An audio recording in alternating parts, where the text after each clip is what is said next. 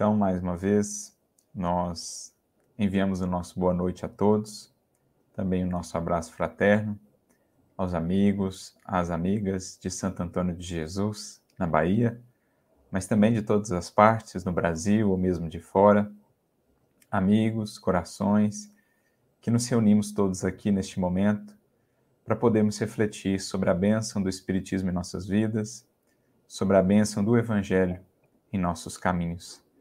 Que o Mestre, portanto, possa abençoar e inspirar a todos nós, que nos sintamos acolhidos pelo seu amor, envolvidos pela sua paz, para que a nossa alma esteja receptiva, o nosso coração bem aberto para a sementeira que certamente será feita por meio dos benfeitores espirituais, aproveitando a nossa disponibilidade e a nossa receptividade na busca pela luz, na busca pelo bem.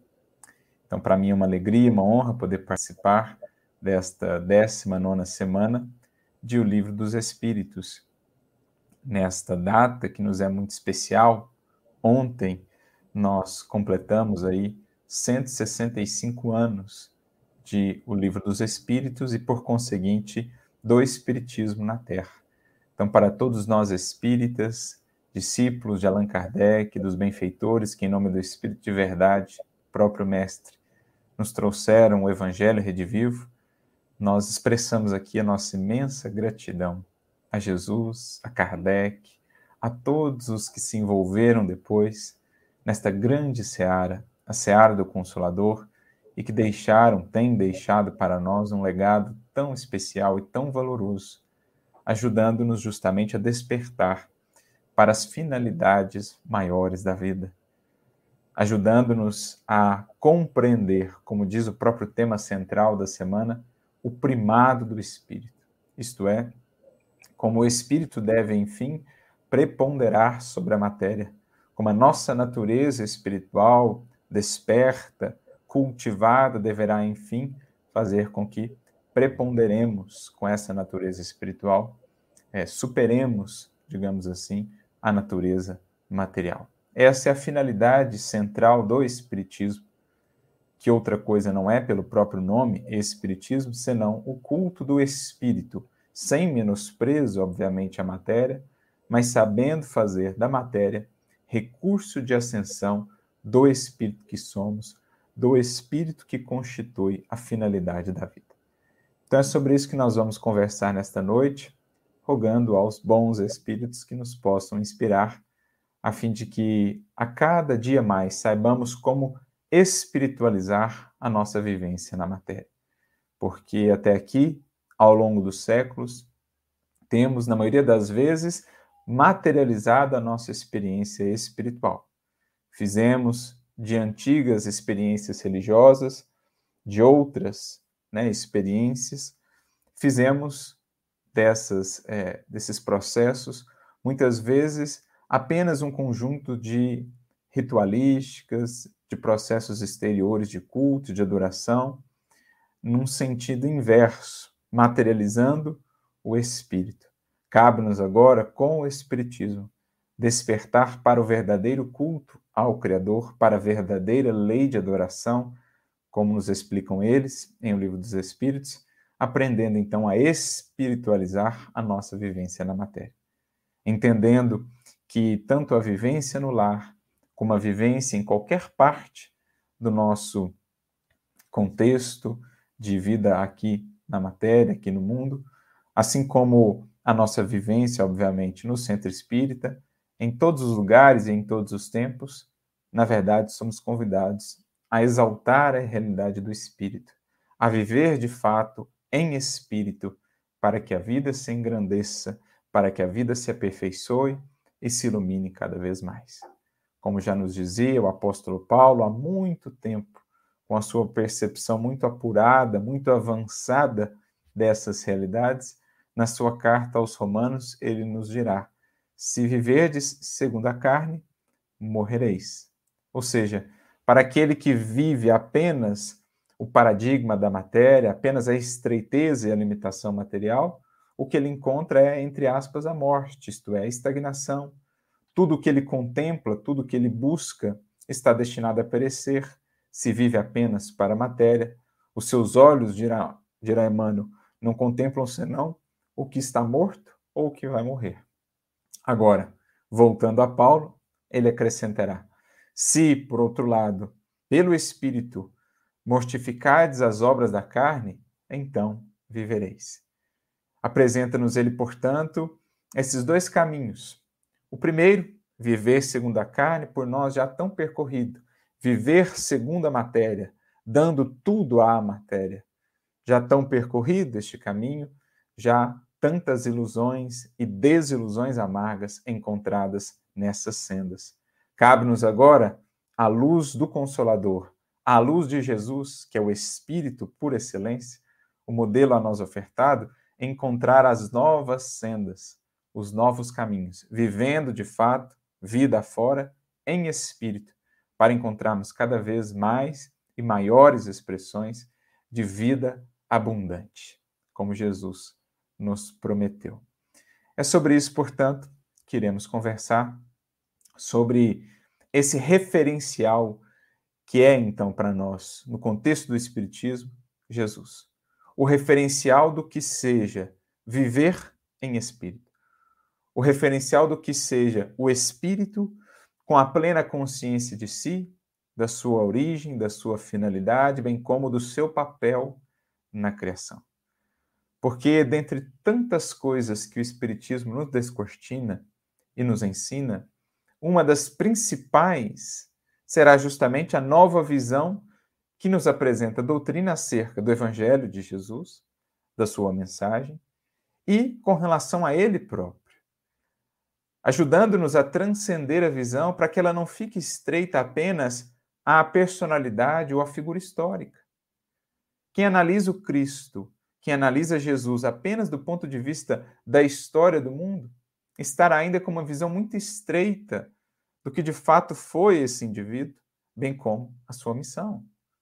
Naturalmente que ele nasceu num contexto, viveu naquela coletividade entre o povo hebreu daquela época, do primeiro século, com todas as particularidades e as circunstâncias ali envolvidas, mas a sua atuação, os seus conhecimentos, a sua capacidade criadora e os conhecimentos, as informações que ele nos trazia, em muito transcendiam aquele tempo, aquela civilização, alcançando os séculos, varando os séculos, alcançando e perpassando, na verdade, todos os povos, todas as culturas, todos os progressos da humanidade ainda se mostrando além de tudo isso pela magnitude dos conhecimentos de que ele se fez portador. Quem analisa o Cristo apenas do ponto de vista material, conforme a historicidade terrena apenas, quem se detém nesses limites tão estreitos, não conseguirá alcançar toda a magnitude do conhecimento que ele nos trouxe, da sua mensagem, da mensagem de que se fez portador, bem como da sua própria natureza, do próprio indivíduo que ali temos, do próprio espírito que ali temos. Então, Jesus, é certo, adaptou os conhecimentos que detinha às circunstâncias para se fazer entendido, também nos trouxe uma série de conhecimentos, informações de forma simbólica, de forma metafórica, de modo a conferir-lhes conferir eternidade, para que pudessem ser ressignificados no passar dos tempos, das culturas, das circunstâncias, uma vez que o essencial no Evangelho diz respeito não à forma, não à letra, mas ao espírito da mensagem. Então, quem analise o Mestre, bem como o Evangelho, apenas do ponto de vista da historicidade, ficará preso a tremendas limitações. Acreditará, por exemplo, que Jesus não poderia ter saído tanto assim do seu horizonte de conhecimentos da época ou daqueles elementos culturais aos quais estava associado, porque acreditam que o meio, de certo, de certo modo, o moldava, quando em verdade, em se tratando de um espírito da natureza de Jesus, ele está para muito além do meio e de quaisquer limitações. Nós, espíritos muito imperfeitos ainda, sofreremos muitas injunções das circunstâncias em que nascemos, das circunstâncias do período histórico em que vivemos. Agora, espíritos dessa magnitude, espíritos superiores para cima, até o ponto de um espírito puro como Jesus, aí as circunstâncias são bem distintas, porque são esses espíritos, justamente, os que, transcendendo em muito o seu tempo, a sua contemporaneidade, são eles que trazem elementos de progresso e de renovação que só ao longo dos séculos, na medida em que vão transcorrendo, é que vão sendo compreendidos. Por isso, é vasta a margem, né, a amplitude de conhecimentos que o Espiritismo nos traz, mas um dos primordiais está justamente associado ao novo entendimento que teremos pelo Espiritismo acerca da própria natureza de Jesus. Não mais vendo o personagem, a figura histórica, mas agora o Espírito, e não qualquer Espírito. Então é como que uma espécie de reconstrução mesmo, uma nova visão acerca de Jesus. Talvez aí entendamos com mais clareza uma mensagem do Espírito é, do Pur que se encontra na Revista Espírita de fevereiro de 1868, intitulada As Estrelas Cairão do Céu, em que ele comenta justamente aquele trecho que se encontra no sermão profético de Jesus, em Mateus 24, e também no prefácio do Evangelho segundo o Espiritismo, na fala ali do Espírito de Verdade, quando ele menciona né, as estrelas que cairiam do céu e tal, as estrelas cadentes. E então, o Espírito do Pur traz-nos um entendimento do, do simbolismo ali contido, mostrando que essas estrelas cadentes nada mais eram do que os espíritos, as vozes do céu, que, quando entendido, era o momento chegado, quando os tempos foram chegados e são chegados, eles vieram então, em nome do Cristo, em nome do Criador, alargar os horizontes de entendimento da humanidade. Então dirá o Espírito nesta mensagem: as estrelas transfiguradas em puros espíritos ou em espíritos elevados que caem do céu, anunciando sobre as ruínas de um velho mundo que se esboroa, isto é, não só mudanças materiais, mas de uma velha sociedade, uma velha maneira de ser humanidade que vai perdendo espaço, uma antiga geração, como dirá Kardec no livro A Gênese, para que uma nova geração se faça. Vêm então os Espíritos anunciar sobre as, sobre as ruínas do velho mundo o advento do Filho do Homem. Lembrando aquele símbolo do sermão profético que trata do retorno do Cristo, no contexto ou a expressão é, no grego chamada né, de parousia, a segunda vinda de Jesus, que podemos entender aqui num sentido figurado, como esse resgate mesmo da natureza de Jesus, do nosso entendimento acerca do Mestre, por conseguinte da sua missão, e da sua mensagem, que o Espiritismo, enquanto cristianismo restaurado, enquanto evangelho redivivo, vem proporcionar à humanidade. O advento do Filho do Homem, um retorno, uma nova visão acerca do Cristo, agora preparando os horizontes do porvir. Um velho mundo que perde espaço, um antigo modo de ser, humanidade, que vai cedendo terreno para que uma nova geração se construa, não só de corpos não só de construções exteriores, mas uma nova geração de espíritos. Agora, sob a luz desse entendimento mais claro de quem é Jesus, o governador espiritual do orbe, e o que é, do que se trata efetivamente a sua mensagem. Então, entender Jesus enquanto espírito e, por conseguinte, passar a entender melhor como a sua mensagem fala a nós, espíritos, é algo essencial do nosso processo de transformação. Porque enquanto assim não vivermos, enquanto assim não nos conduzirmos vida fora como espíritos, estaremos ainda e, e reiteradamente presos às limitações da matéria, das paixões, à estreiteza dos sentidos, da nossa ignorância espiritual. Enquanto não nos dispusermos, como dirá Kardec, apresentando essa conceituação em O Livro dos Espíritos, a deixar para trás a condição de homens carnais, para abraçarmos a condição a ser construída de homens morais, homens espirituais, este é um conceito paulino também, não estaremos alcançando toda a magnitude dos nossos deveres, bem como do papel do evangelho em nossas vidas. Jesus, portanto, em síntese, é a essência é a maior experiência e a maior demonstração do que seja uma vivência verdadeiramente em espírito. A lei de adoração vivida em espírito e em verdade, para muito além das injunções, dos limites da materialidade, uma vida que represente essa coerência entre o que já podemos conhecer da realidade espiritual e essa espiritualidade então traduzida em nosso modo de ser, em um novo modo de vida. Jesus é a maior expressão do predomínio, do primado da natureza espiritual sobre a natureza material. Aliás, a sua própria condição, como o Espiritismo nos apresenta, já nos define isso.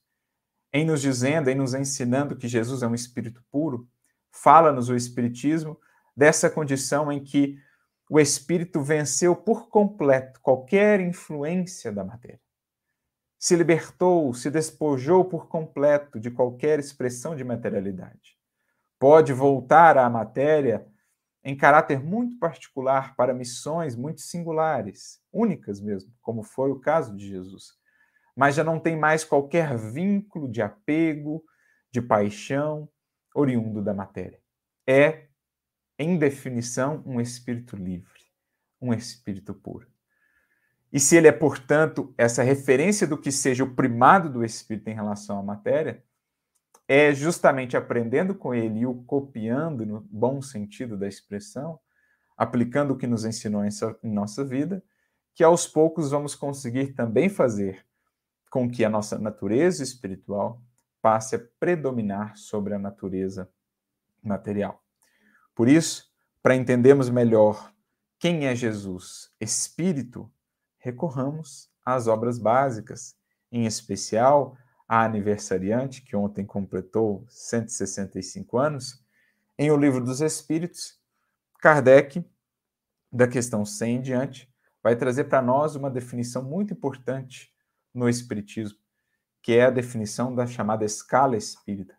Kardec vai nos dizer que esse é um dos conceitos-chave para o entendimento do Espiritismo, para o intercâmbio com o mundo espiritual, quando entendemos que os espíritos não pertencem todos à mesma escala, que existem desde os espíritos impuros, os espíritos ignorantes, os espíritos muito materializados, até aqueles que já se encontram na condição de espíritos puros, numa gradação sucessiva até lá, né, que didaticamente pode ser dividido em algumas classes, em algumas ordens, mas é um conceito-chave para o intercâmbio mediúnico, porque nos faz ter a clareza de visão, nos faz ter a prudência de analisar com segurança, com cautela o que de lá recebemos, buscando identificar em qual classe o espírito que traz a mensagem se categoriza.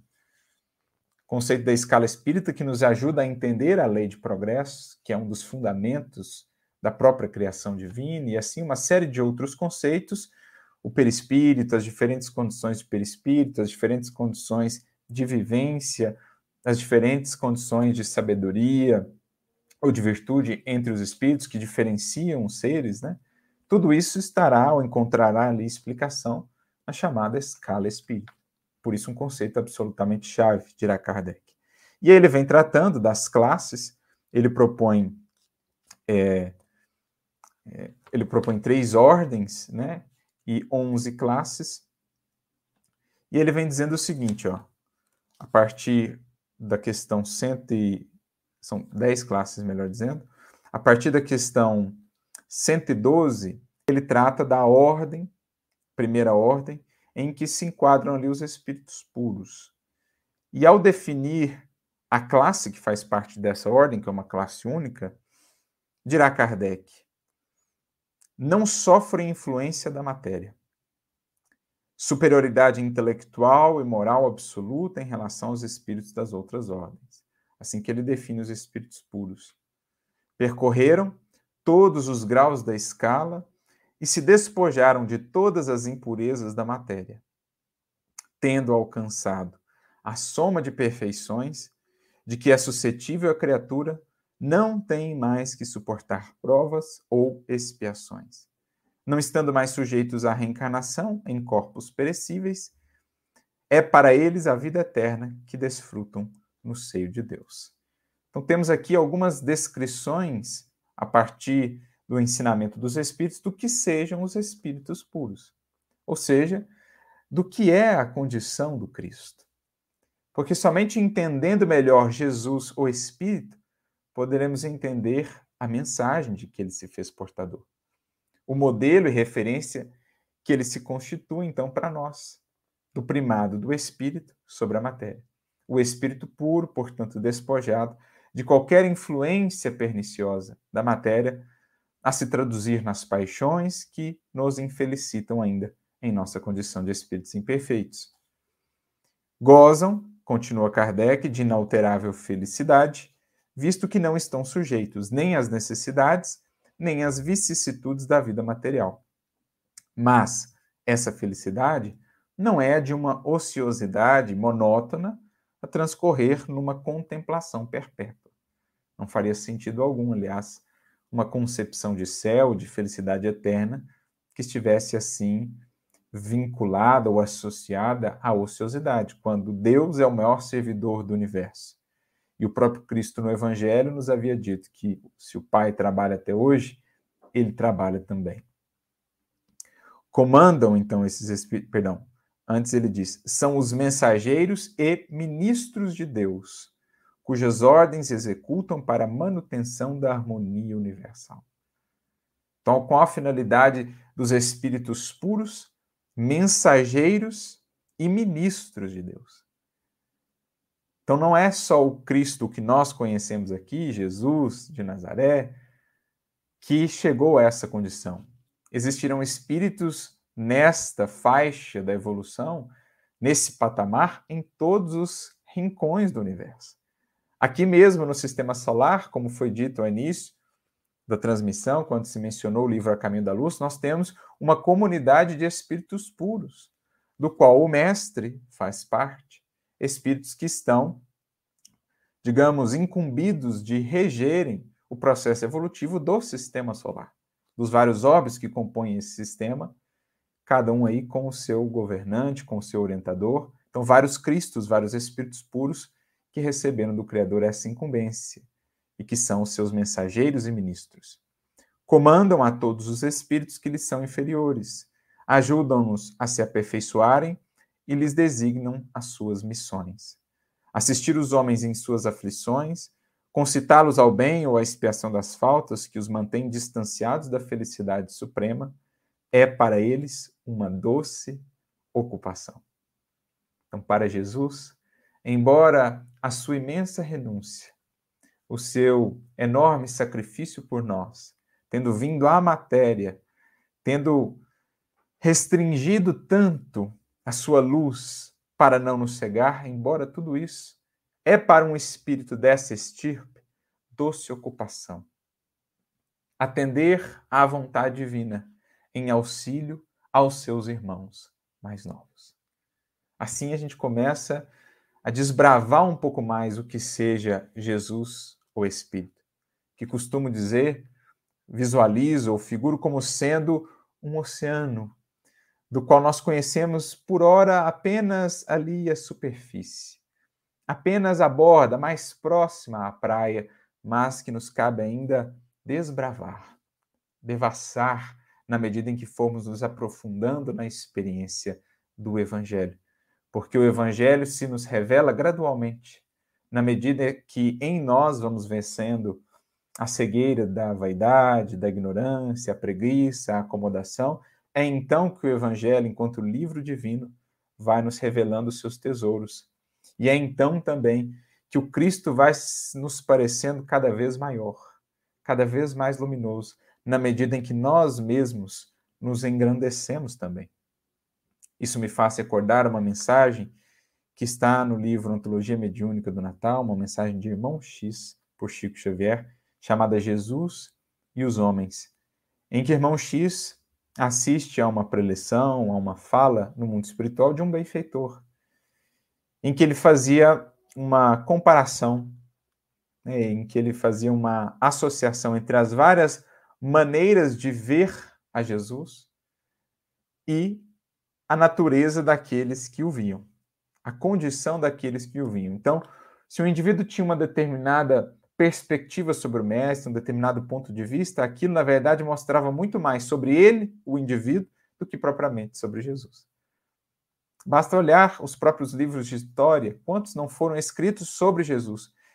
E qual não é a imensa discrepância entre eles? Desde aqueles que o trazem a uma humanidade assim rasteira, né? quase que abaixo de nós mesmos, até aqueles que o projetaram à condição da própria divindade. Entre esses dois extremos, temos muitas perspectivas, porque na verdade cada um se projetava a si mesmo em Cristo. E aí o benfeitor vai fazendo essas comparações, mostrando como que determinados princípios, determinadas condutas ou posturas internas acabavam se refletindo na visão que o indivíduo tinha de Jesus e por conseguinte da sua mensagem. E ao final ele conclui dizendo o seguinte: perguntemos a qualquer homem ou mulher, a qualquer pessoa do caminho, a sua opinião acerca do Cristo de Deus, e então saberemos de pronto qual a sua situação íntima, como vai o seu mundo interior. Porquanto, conclui ele, as nossas opiniões individuais sobre nosso Senhor Jesus Cristo, na verdade, denotam de imediato a posição em que nos encontramos no caminho da vida eterna. Então, a nossa visão mais ou menos profunda sobre o Cristo, na verdade, denota a posição em que nos encontramos na jornada ascensional. A característica do nosso mundo interior, se ainda obscuro ou se já mais aceso, tanto pelo conhecimento como também pela luz do amor. Jesus, portanto, passa a ser uma espécie de espelho profundamente revelador para nós. E só o conhecendo na magnitude do Espírito que é, é que poderemos ver com mais clareza e limpidez acerca de nós mesmos para também nos aperfeiçoarmos, para também nos prepararmos para vencer a nós mesmos e o predomínio ainda da, da nossa natureza material. E aí conclui Kardec acerca dos espíritos puros, né? São designados às vezes sob os nomes de anjos, arcanjos ou serafins, e os homens podem entrar em comunicação com eles, mas bem presunçoso seria aquele que pretendesse tê-los constantemente às suas ordens. Então, aqui nós temos a visão espírita sobre Jesus, colocando novamente num patamar que tanto não seja inacessível, na condição de Deus, por exemplo, como também não o trazendo a um patamar muito rasteiro, rebaixando a nossa condição, colocando na condição superior em que de fato está, acima de nós, mas não na condição de divindade. O Espiritismo no coloca, no coloca agora na condição de professor, de mestre, de condutor da humanidade, de modelo do que seja a vivência em espírito, para que então possamos dia a dia, encarnação a encarnação, nos trabalhar à luz desse modelo, para que então, imprimindo em nós esses princípios, possamos de fato encontrar a nossa libertação. É isso, em essência, o que o Evangelho irá nos propor. Paulo, em sua acrisolada, em sua perspicaz compreensão da mensagem de Jesus, assim vai traduzir para nós essa finalidade do Evangelho. Jesus é a referência de um novo modo de ser, diferente daquele que temos sido até aqui. A partir desse modelo, revestindo-nos dele, estaremos encontrando verdadeiramente a nossa natureza espiritual, desenvolvendo-a, cultivando-a, a nos preparar para a vida em espírito, aquela que é de fato definitiva, aquela onde está a nossa destinação, na luz, na felicidade plenas, em comunhão com Deus. Eis o processo da construção do novo homem à luz do Evangelho de Jesus. Mas para aprofundarmos ainda mais sobre a natureza do Mestre, recorremos aqui a uma outra das obras básicas, de Kardec, agora no capítulo 15 do livro A Gênese, quando Kardec, no início desse capítulo, nos itens 1 e 2, trata especificamente da natureza de Jesus. Não o indivíduo que viveu na Galiléia, na Judéia, que nasceu naquele contexto, que viveu tantos anos, não. Ele reflete sobre o Espírito Jesus, porque esse mais propriamente nos interessa. Porque este é imortal, assim como a mensagem atemporal de que se fez portador. E aí Kardec dirá: em determinado trecho aqui do item 2. Como homem, tinha a organização dos seres carnais.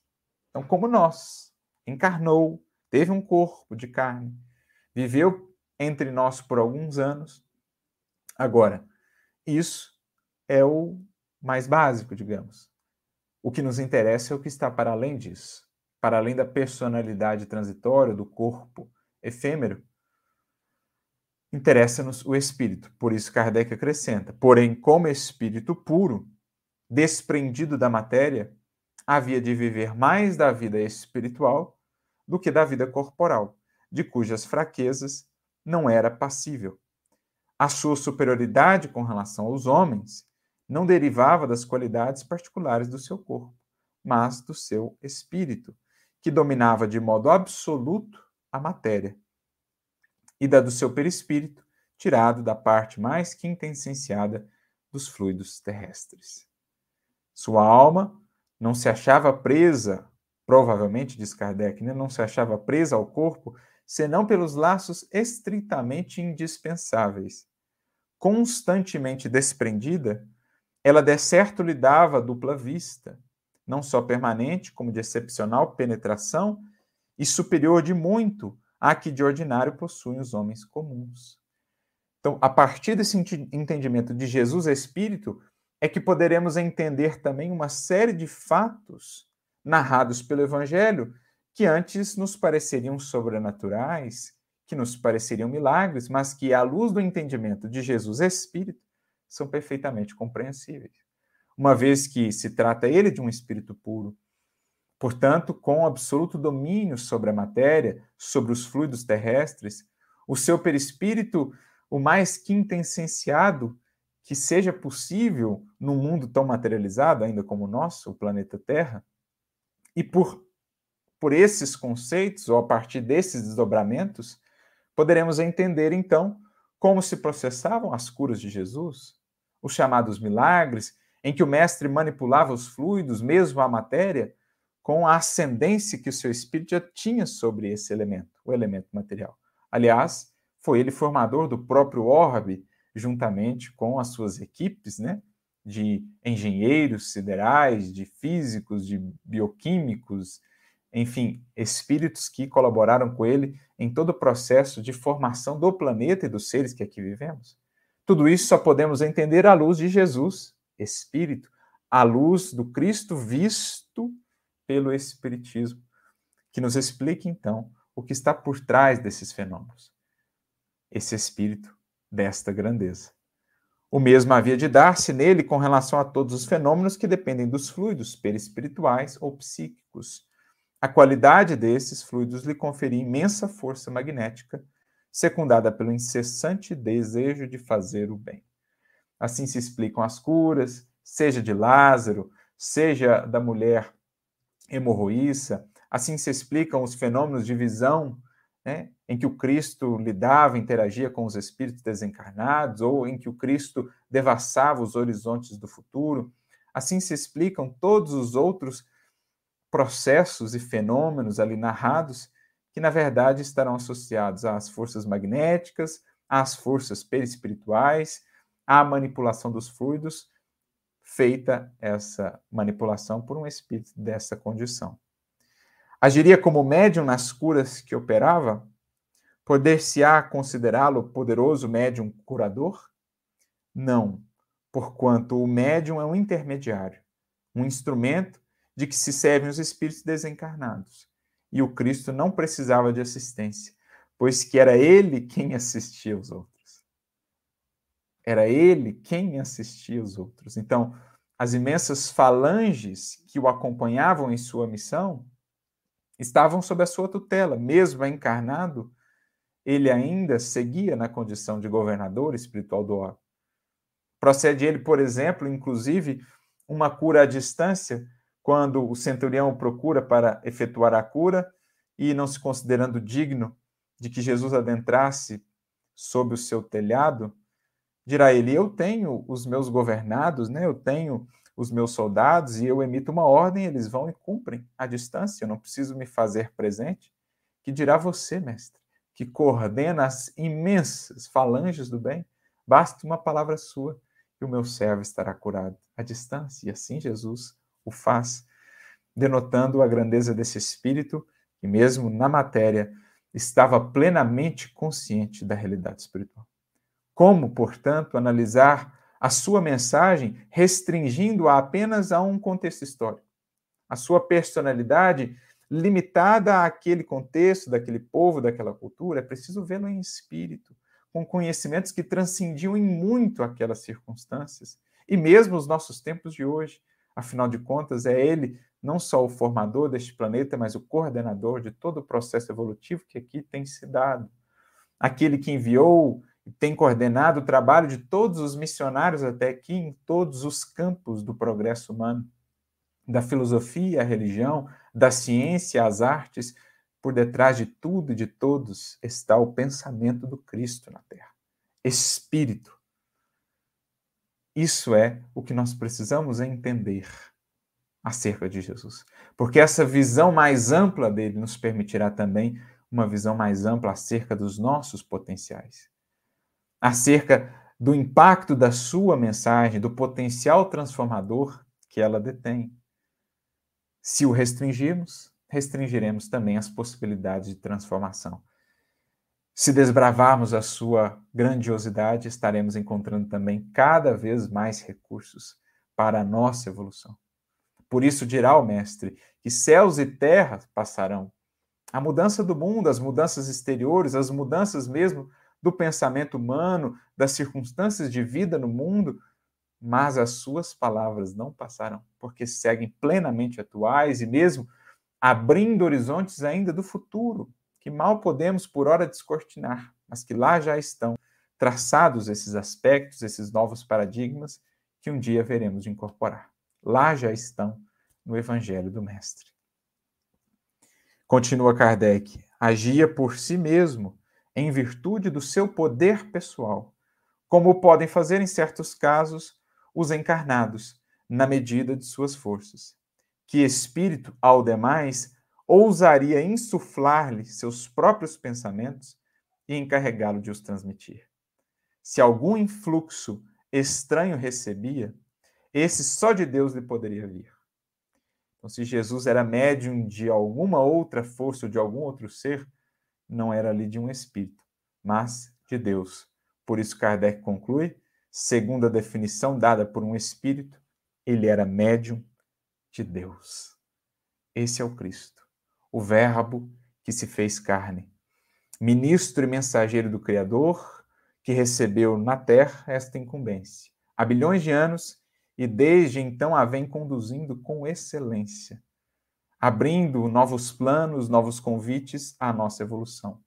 A partir da mensagem que nos trouxe, que vem sendo, ao longo dos séculos, aos poucos compreendida, mas que com o Evangelho com o Espiritismo, melhor dizendo, o Evangelho Redivivo, é plenamente ampliada, amplificada, porque explicada e desenvolvida para nós pelos Espíritos.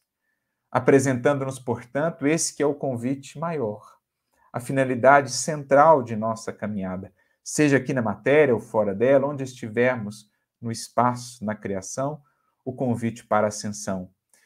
Convite para fazer predominar o espírito sobre a matéria, sem menosprezar, obviamente, a experiência material, que se faz para nós degrau de ascensão, uma escola de aprendizado, uma série de oportunidades de renovação, mas tendo na matéria não apenas uma experiência a mais, tendo na matéria não um fim em si mesmo, mas instrumento, processo, passagem, convite à iluminação. E para podermos avançar nesse sentido, naquilo que Jesus nos propõe, obviamente, cabe-nos então, entendendo o Espírito que é, incorporar em nós os princípios, a conduta por meio da qual esse Espírito se conduziu em toda a vida. Eis aí o papel do Evangelho. Eis aí a importância da mensagem do Cristo, a servir para nós como farol, como guia, convites diários que se nos estendem nas coisas mais singelas e mais sutis da vida, para que em tudo saibamos fazer predominar o espírito com a sua vontade. Porque nos dirão os benfeitores, na questão de número 911, toda vez que nos esforçamos por vencer as nossas paixões, mobilizando a vontade, que é essa faculdade soberana do Espírito, temos então aí uma vitória do Espírito sobre a matéria.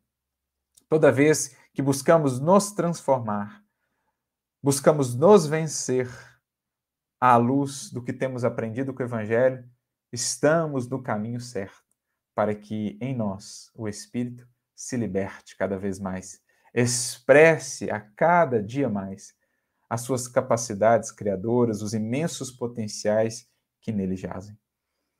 O caminho para essa vitória passa necessariamente por tudo aquilo que alimente o espírito, por tudo aquilo que alimente em nós o que há de perene, definitivo, em detrimento daquilo que é efêmero, transitório, apenas sensorial. Passa, portanto, pelo amor, passa pelo bem, passa pelo compromisso com a verdade, passa pela indulgência, passa pela humildade, o caminho para essa vitória. Aliás, na questão seguinte, a que mencionamos, questão 912, Kardec então perguntará aos benfeitores qual o melhor meio de vencer o predomínio da natureza corpórea, portanto. E eles então responderão, numa das mais curtas respostas de O Livro dos Espíritos, praticando a abnegação. Porque praticar a abnegação é buscar a própria essência do Evangelho, daquilo que Jesus falou e viveu, em todos os aspectos. Renunciar a si mesmo, vencer o egoísmo, que é o que ainda mais nos vincula à matéria, para fazer então predominar o bem, o amor, que é o que mais faz em nós acender-se à luz do Espírito. Praticando a abnegação na escola da caridade, na escola do serviço com Jesus, estaremos encontrando o mais legítimo e seguro caminho de triunfo da espiritualidade, de espiritismo de fato, o culto do espírito, a verdadeira lei de adoração em espírito e em verdade. Jesus é esse modelo, é esse referencial do que seja a construção, portanto, do homem espiritual acima do homem carnal, do homem moral, como dirá Kardec, para além do homem simplesmente carnal. Como Paulo também já nos havia dito há dois mil anos, na sua epístola aos Coríntios, no capítulo 15 da sua primeira epístola aos Coríntios, quando do versículo 45 ao versículo 50 ele nos dirá: Assim também está escrito: o primeiro homem, Adão, foi feito alma vivente. O segundo homem, ou o último Adão, melhor dizendo, em espírito vivificante. Prossegue ele, mas não é primeiro o espiritual, senão o natural. Depois o espiritual. O primeiro homem da terra é terreno. O segundo homem, o Senhor, é do céu. Qual o terreno? Tais também, tais também são os terrestres. E qual o celestial? Tais também os celestiais. E assim como trouxemos a imagem do terreno, assim traremos também a imagem do celestial. E agora digo isto, irmãos, que a carne e o sangue não podem herdar o reino de Deus, nem a corrupção herdar a incorrupção. Palavras difíceis podem parecer num primeiro momento, mas o que Paulo está falando aqui, desse primeiro Adão, desse último Adão, desse primeiro homem, desse segundo homem, ele está falando de arquétipos, de modelos.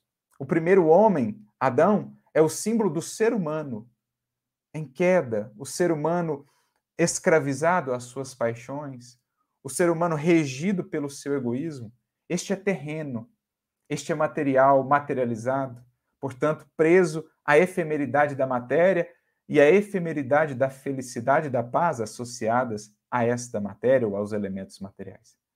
Já o segundo, o último Adão, é o novo arquétipo que nos foi ofertado, é o modelo e o guia para nós referenciado pelo Evangelho e pelo Espiritismo. É Jesus, o modelo celestial, o modelo do ser espiritual, daquele que vive de fato em espírito. Este sim, o celestial, é o que há de prevalecer, é o que há de permanecer felicidade, melhor, é o que há de permanecer eternidade afora construindo a verdadeira e duradoura felicidade. Porque somente este, o que se faz espiritual, o que se faz celestial, é o que se harmoniza com a lei divina e o que estará apto, portanto, a herdar o reino de Deus. É o que Paulo busca dizer ao concluir que a carne nem o sangue poderão herdar o reino de Deus, nem a corrupção herdar a incorrupção. Ou seja, enquanto em nós existir traços que nos prendam aquilo que é efêmero e transitório, às paixões, às ilusórias felicidades do egoísmo, teremos ainda a corrupção que não pode herdar uma felicidade incorruptível, que não pode conquistar uma paz indestrutível.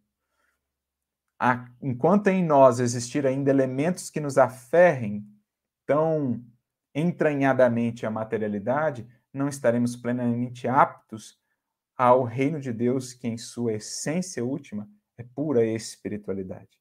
Nesse contexto de evolução, estamos todos inseridos, portanto, despojando-nos aos poucos da materialidade, depurando-nos, como nos ensinam os Espíritos, despojando-nos daquilo que em nós ainda é corrupção, ainda é desvio da lei divina, ainda são sentimentos viciosos, pensamentos deturpados, que, na medida em que vão sendo deixados para trás, vão sendo renovados, vão se convertendo nos sentimentos incorruptíveis do bem, da paz, nos pensamentos indestrutíveis e luminosos que concebem para a luz, que concebem para o amor.